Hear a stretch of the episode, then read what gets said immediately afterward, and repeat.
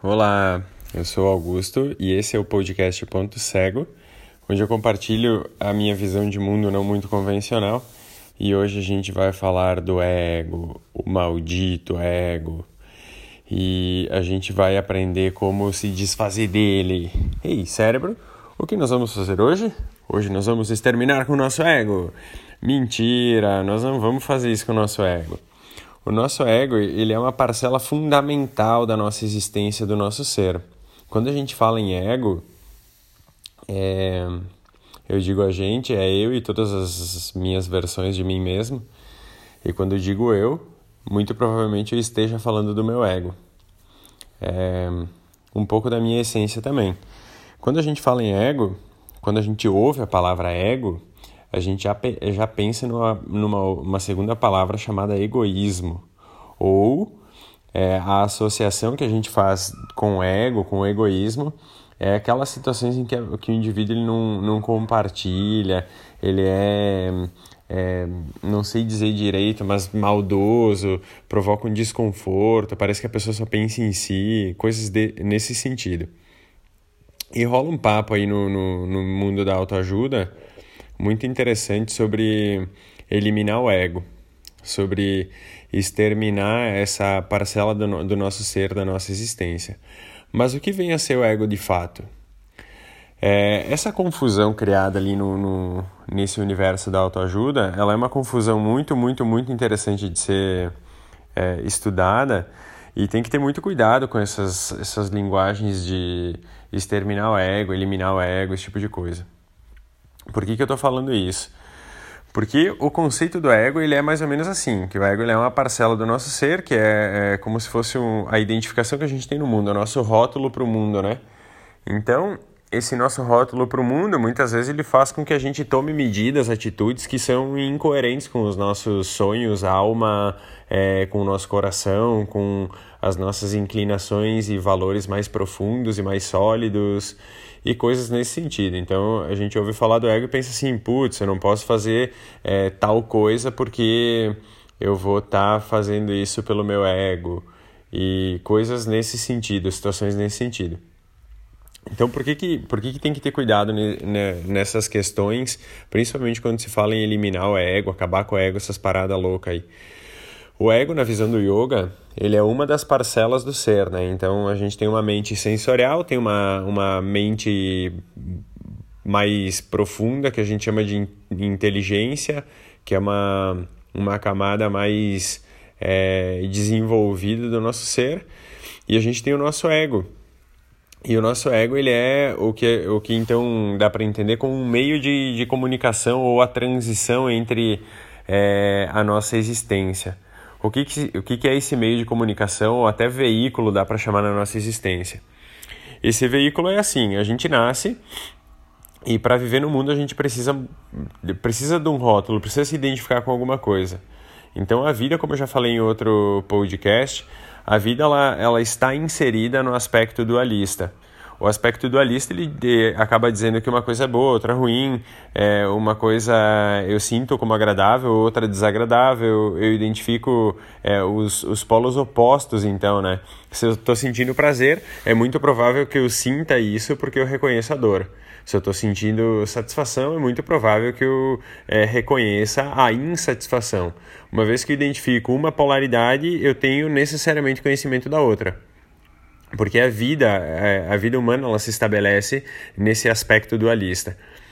O, ego como um meio de, de transição na vida, ele é a identificação que a gente tem no mundo. Então, vou falar de mim aqui. Eu sou Augusto, é, Augusto Schiavenin é meu sobrenome. Isso faz parte do meu rótulo, eu me identifico com esse sobrenome, com o suposto clã a qual eu pertenço. Então, eu sou formado em educação física, estudei yoga, estudo outras questões como comportamento humano.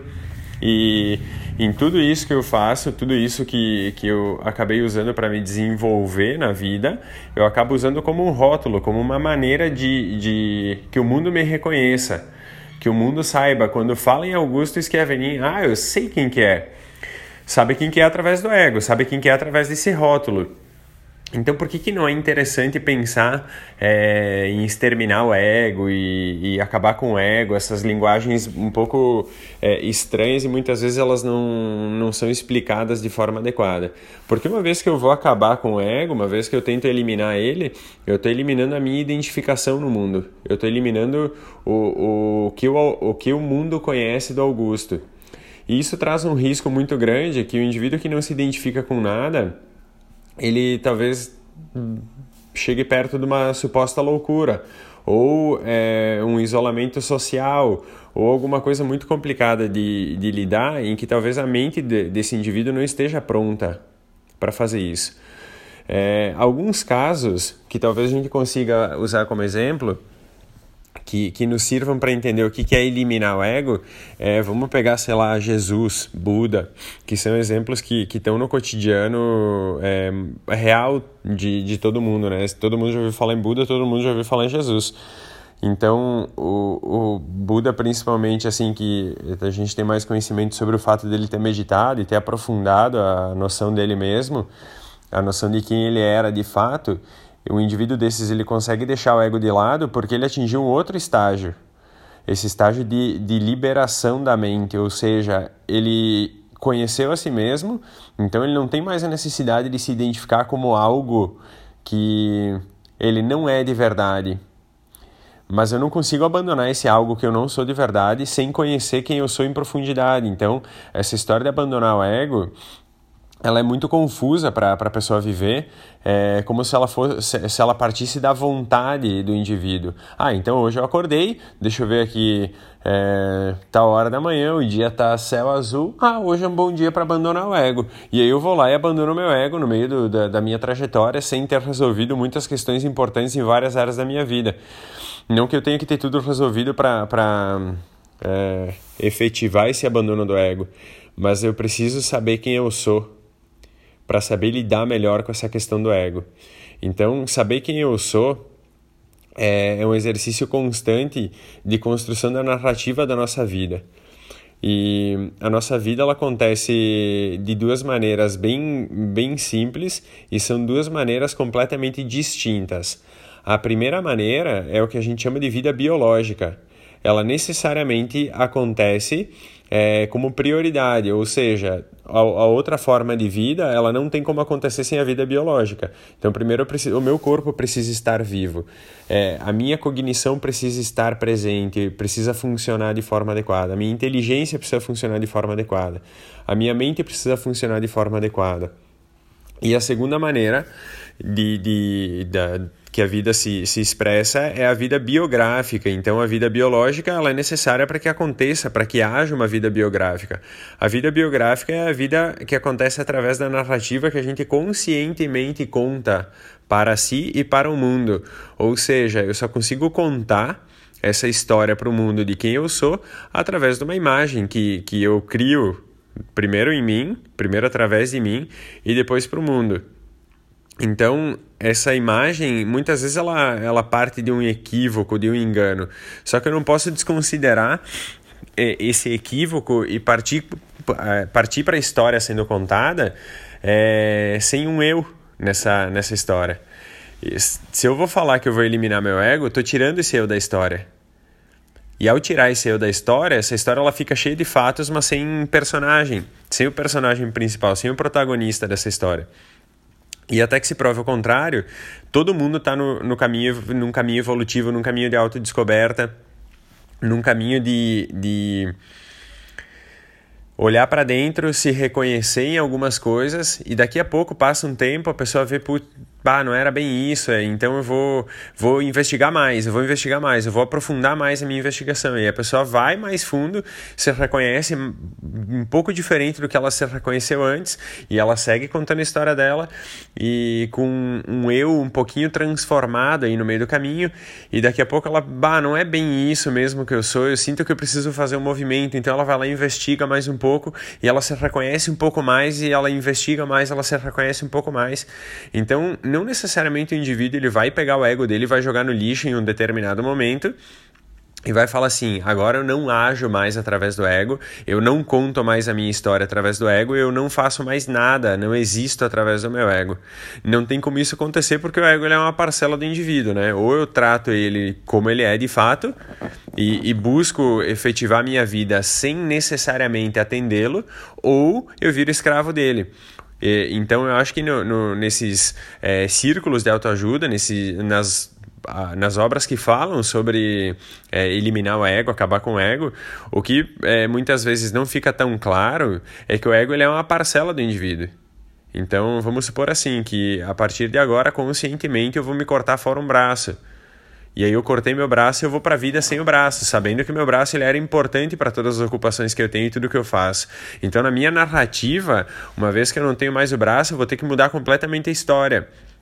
Só que o, o, o, grande lance é que quando a gente fala que vai eliminar o nosso ego, a gente está falando, então seguindo o exemplo do braço, que conscientemente eu vou me amputar. O que não é muito coerente na vida de, de qualquer pessoa.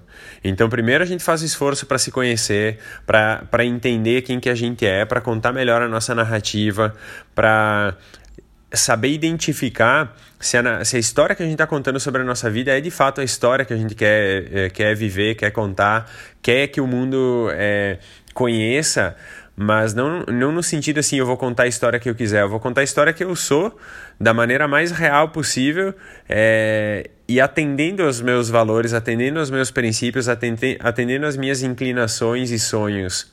Então eu preciso de um ego para que isso aconteça. Eu preciso de um veículo para me deslocar de um ponto até outro. E esse deslocamento de um ponto até outro é o ponto da completa ignorância sobre si mesmo, até o ponto da verdade absoluta sobre si mesmo. Eu não sei se a gente chega em algum momento a uma verdade absoluta sobre si mesmo, se a gente um dia vai chegar na iluminação de Buda, de Jesus e de qualquer outro avatar que surgiu no nosso planeta ao longo da história, mas que fique claro que a gente precisa de um veículo para ir do, do ponto inicial até o ponto final. E sem o ego, a gente não tem um veículo para fazer isso. Sem essa identificação, sem esse rótulo para o mundo, a gente não consegue fazer essa caminhada. Então, o, o lembrete é cuida quando a gente fala, quando a gente ouve, quando a gente fala sobre as questões do ego. E se tu quer saber se tu tá é, sendo egoísta ou alguma coisa nesse sentido, Dá para fazer vários, vários exercícios. Vou falar um deles que é bem interessante. Primeiro, observa o quanto tu quer que as pessoas ajam e sejam da maneira que tu acredita que é conveniente para ti. Cada um é um, cada um tem a sua história, a sua narrativa e não tem a mínima necessidade de que as pessoas sejam iguais. Então, quando a gente faz muito esforço para que as pessoas sejam como a gente quer, naturalmente a gente está tá exercendo um papel é, muito forte com o nosso ego. Então, é, é dar um passo atrás, observar, putz, por que, que eu quero que a pessoa seja desse jeito? Para me contentar, para me agradar? Isso seria atender o ego. E se eu permitir que a pessoa seja quem ela é? Sem ficar procurando defeito, achando bom, achando ruim. É, a narrativa de cada um é uma história particular e o mais interessante de tudo é que no aspecto coletivo, no aspecto social, esse encontro que a gente faz entre narrativas, seja o fato de eu estar contando essa história, seja o fato de, de que você que está aí do outro lado ouvindo essa história, as nossas narrativas se encontram e elas começam a ter mais sentido a partir desse, desse encontro. E se de fato isso contribuiu para que tu deixasse um pouco de lado a, a atenção ao, ao, teu ego e conseguisse dar maior atenção à tua essência, à tua alma, quem tu é de fato, mesmo sem saber necessariamente quem tu é de fato, isso já é um, um valor muito importante, já é um ponto muito positivo. Então a gente não quer matar o ego, a gente quer saber usar ele como esse veículo que ele é para nos conduzir da nossa ignorância à sabedoria de quem a gente é de fato. Aguardo os feedbacks e um abraço.